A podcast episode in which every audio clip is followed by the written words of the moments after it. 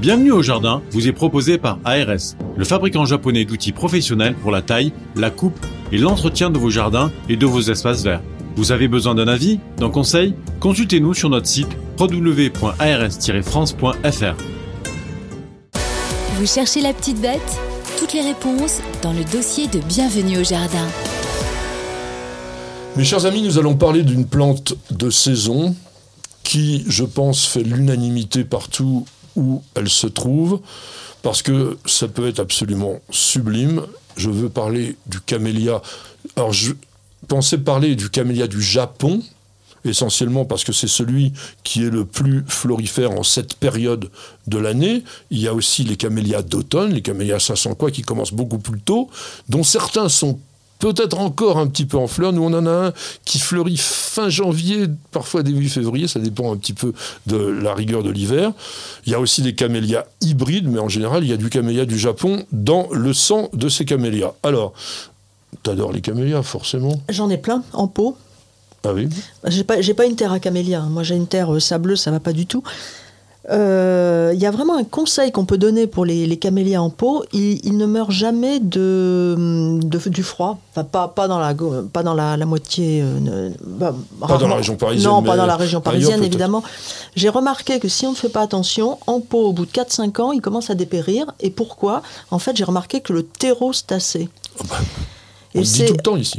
Le terreau se tape, mais même le, meilleur, même, le, même le meilleur des terreaux. Donc moi, je mets des billes d'argile, je mets plein de choses, mais quand même, au bout de 4-5 ans, ça commence à se tasser. Donc quand je vois qu'il commence un petit peu à, malgré tout ce que, tous mes soins, tout l'engrais, etc., je dépote, je remets du vrai terreau, je bourre en billes d'argile et tout ça, et ça repart comme en 14. Alors, ce que vient de vous dire Catherine, c'est valable pour toutes les plantes d'intérieur, et je vais expliquer en deux secondes pourquoi. Pour les Que- érables aussi, les érables palmés. Non, mais pour toutes les plantes, il y a une logique absolue. La logique, elle est la suivante, c'est que vous avez l'eau qui filtre avec la gravité de haut vers le bas. Et en passant dans les fins interstices qu'il y a dans la Terre, eh ben, petit à petit, elle tasse. Et donc, il y a un colmatage qui se fait 4 à 5 ans, c'est vraiment le maxi. Oui, c'est le moment, l'idéal, c'est plutôt 3, 3, 4 ans. Ouais. On va dire que 4 ans, ce serait la bonne base. Mais ça, c'est valable pour toutes les plantes en pot, quelles qu'elles soient, pas simplement les camélias.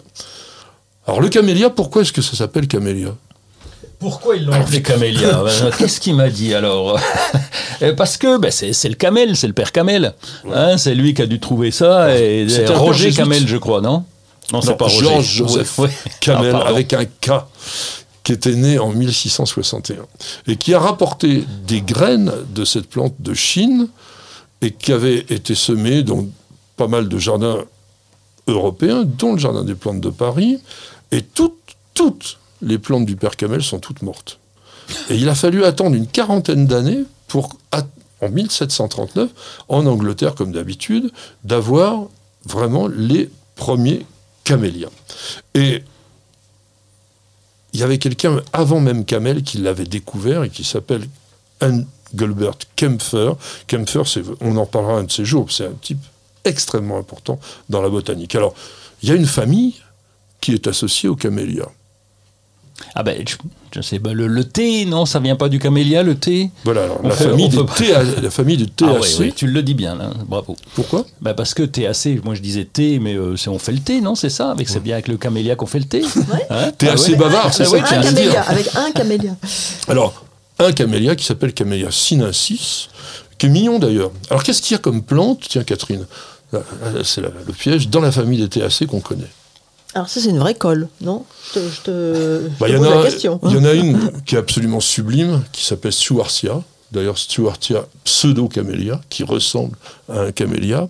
Et le Stuartia, quand on a la chance de l'avoir depuis pas mal d'années, on n'en a pas parlé d'ailleurs, je le regrette, dans le spécial écorce qu'on avait fait il y a quelques mois. C'est une des plus belles écorces que l'on peut trouver. Et on le trouve où, lui euh, Stuartia pseudocamellia, c'est une plante chinoise, mais c'est une plante que l'on peut totalement acclimater Ah oui. dans un jardin, avec en plus, à l'automne, le feuillage. Waouh C'est ce que n'a pas d'ailleurs malheureusement le camélia. Alors, je sais que tous, autant que vous êtes, vous êtes persuadés que le camélia pousse en terre de bruyère, eh bien on va essayer de démystifier un petit peu tout ça. Catherine. Euh, Non Elle n'a pas envie d'en parler. Non, mais ceci absolument, mais moi je les plante quand même euh, dans un mélange de terreau et de terre de bruyère. Mais oui, mais de mélange. Ah ben c'est un mélange, oui. J'ai remarqué que- que... ça poussait beaucoup mieux comme ça d'ailleurs. Oui, Exactement. oui, complètement. La- le camélia est acidophile. Donc ça veut dire qu'il ne supporte pas la présence de calcaire actif dans le sol, qui va créer une chlorose. En revanche, on a tendance, c'est vrai, à dire Ah, il n'aime pas le calcaire, on le met en terre de bruyère.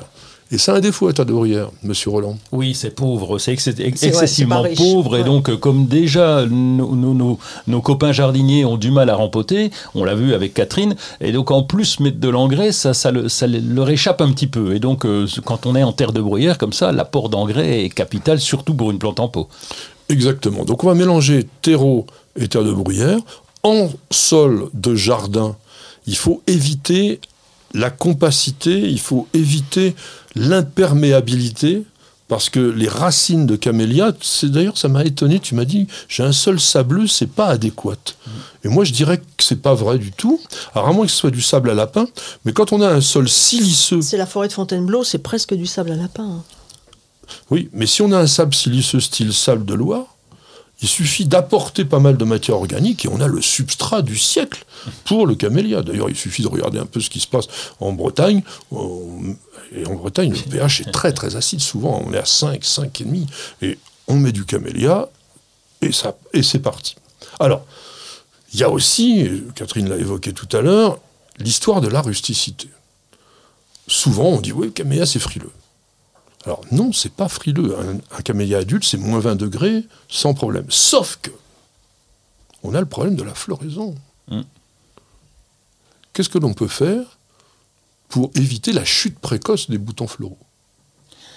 Le, le voile d'hivernage d'une part, la plantation qui me semble essentielle aussi, parce que le planter ça directement en plein, en plein courant d'air, euh, bon, on connaît son jardin, hein, on voit à peu près comment il est situé, si on peut protéger. Alors j'en parle pour l'est de la France particulièrement, ou le nord de la France, lorsque on est dans des régions un petit peu plus fraîches, c'est au moins trouver un endroit un peu abrité, un peu protégé lorsqu'on va l'installer.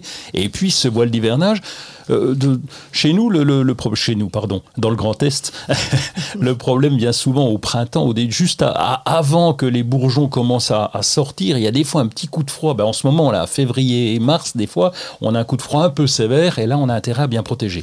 Alors il n'y a pas que ça. Il y a aussi le fait que souvent en hiver, l'eau n'est pas accessible à cause du sol gelé. Et un camélia qui va fleurir a besoin d'eau. Donc il faut faire attention de pouvoir l'arroser. Et puis, comme tu viens de le dire, le protéger des vents dominants. Alors, c'est pas forcément avec un voile. On a fait, nous, dans le jardin, un truc tout bête. C'est qu'on a fait en sorte que les camélias se trouvent abrités dans des nids végétaux. On met des plantes rustiques autour, persistantes, ça, ça sert à rien. Et du coup, par exemple, des rhododendrons, hein, on peut aussi les mettre avec ça. Et du coup, on a vraiment, je dirais, un nid, entre guillemets, à camélia. Alors, est-ce qu'il faut tailler le camélia? Alors moi, moi, je les taille pas, mais ça se taille très bien. hein. Les vieux, vieux, j'ai vu des très vieux camélias taillés euh, à allez, 30 cm et repartir euh, bah, un peu comme les rhododendrons, en fait.